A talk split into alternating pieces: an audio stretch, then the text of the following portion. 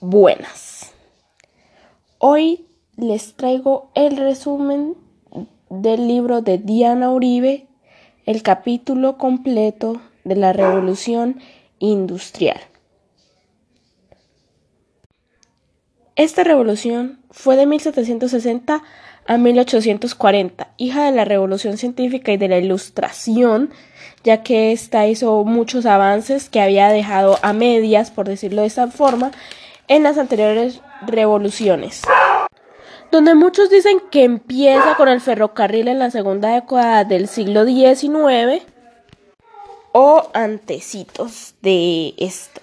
Como ya sabemos por el nombre pues industrial de todas esas cosas que conocemos hoy en día, las cosas industriales que antes las personas tenían negocios pequeños, sin máquinas, eh, no tenían formas de llevar em, los productos hacia otros lugares, sino por barcos y cosas como esas. Entonces de esa revolución salen aviones, eh, los inicios de los carros, las máquinas, eh, etcétera, y las líneas de, de producción. Una revolución bastante conocida gracias a sus avances eh, con el vapor. Y nada de esto hubiera sido posible por, de no ser, pues, por Evangelista Torricelli en el siglo XVII después de Cristo, que luego continuó Robert Boyle. La cosa es que los gases, según lo que, eh, lo que ellos decían en ese entonces que los gases pueden generar presión y también un efecto de vacío, que era lo que, lo que ellos realmente querían demostrar, eso era lo que ellos trabajaban. Eh, ellos elaboraron eh, a base de esta investigación varios modelos y máquinas que mostraron las características de los gases que esto dio el principio del motor a vapor. Más tarde, Denis Papin trabajó junto a Boyle, que ya lo acabo de mencionar, que, bueno, Boy, eh, Denis Papin es el antecesor de lo que sería la olla de presión actualmente.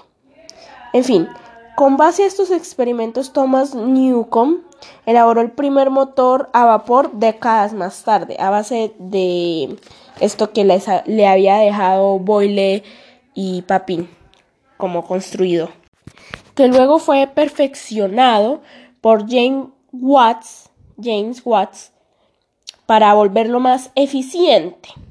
Es decir, un siglo después de los experimentos de Boyle y Papin. O sea, eso fue ahí entre Thomas, James, Boyle y Papin, entre todos los que eh, como dieron más avance en todo este tema del vapor. Mientras que a diferencia de Boyle y Papin, Newcomb y Watts no eran filósofos naturales ni pertenecían a ninguna élite y hasta no estaban vinculados a sociedades científicas. En la historia británica, al igual que en parte de Europa, hubo intensas luchas religiosas entre los cuaqueros, los puritanos y bueno, varias religiones. Y estos crearon corrientes religiosas ah, bueno, y estas, estas corrientes religiosas crearon varias comunidades de cierto modo independientes de la corona británica. A causa de esto, muchos huyeron de los territorios ingleses en América y fundaron las colonias que fueron formando Estados Unidos. Estas comunidades, las aisladas de la corona, se dieron a llamar eh, los inconformistas. Muchos, muchas de estas familias se volvieron negociantes, una idea que venía desde la revolución de la ilustración que hasta ahorita se estaba llevando a cabo. Así surgieron diferentes espacios y nuevas sociedades. Eh, bueno, pues, o sea, mm, más grupos sociales entre los inconformistas.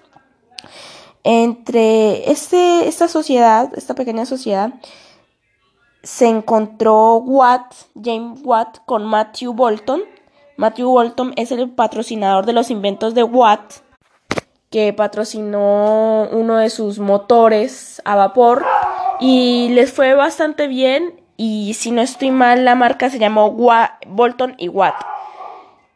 Y se volvieron muy ricos con ese con, con ese, el señor que lo patrocinó.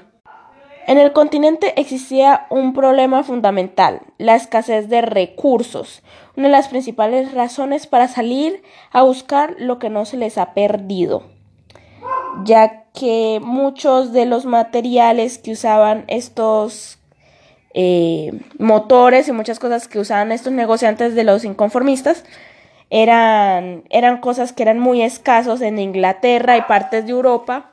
Entonces ahí es donde empezaron Mm, a robar mucho más en otros continentes.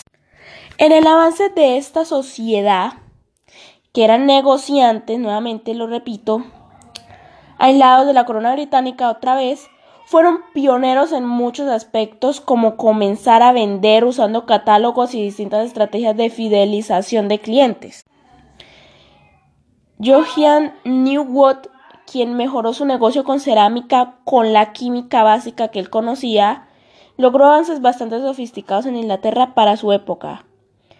Las personas que trabajaban para él no necesitaban ser expertas en la manufactura de las cerámicas. Ya les voy a explicar por qué estoy hablando de Johan eh, cuando estoy hablando de los inconformistas. Él es parte de esta sociedad.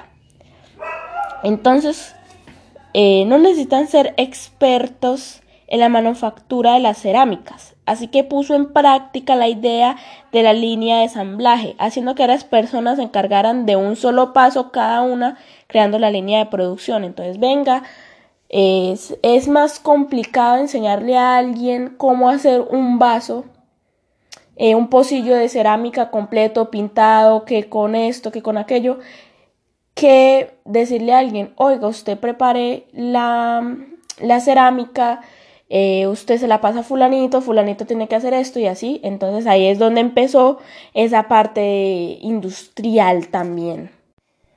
Esa línea de producción. Si antes había energía limitada, ya cambiando un poco de tema, disponible, por ejemplo, para calentar las casas, ahora servía para alimentar toda una fábrica y todo gracias al motor. Pero ¿y qué alimentaba ese motor? Ahora, cambiando eh, ya muchos años después, ya no se usaba tanto el vapor que había hecho Boyle con Papín, sino, y Watt, perdón, Watt y Boy y, eh, Bolton y Watt se llama la marca, ya me acordé. Ya no era tan importante, ahora se usaba los motores alimentados por combustibles fósiles. Y como esos motores eran creados en Inglaterra, donde habían muchas minas de carbón, es decir, que se desarrolló en función del recurso disponible, que era carbón.